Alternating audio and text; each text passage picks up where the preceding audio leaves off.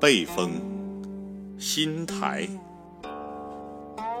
这是历史上的一个真实故事，讲的是春秋战国时魏国的新君魏宣公筑台纳席的事情。这首诗讽刺了魏宣公抢夺儿媳，魏宣公和他的后母宜姜发生了关系，生子名吉，后替吉迎娶其女。听说啊。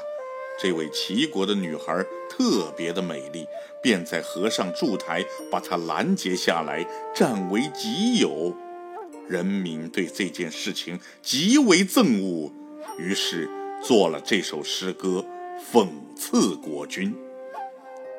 新台有此，河水靡靡，燕婉之求，渠除。不显，心台犹显，河水绵绵。燕婉之求，渠除不舔。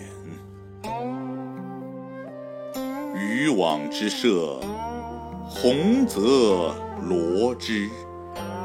燕婉之求，得此。七梭。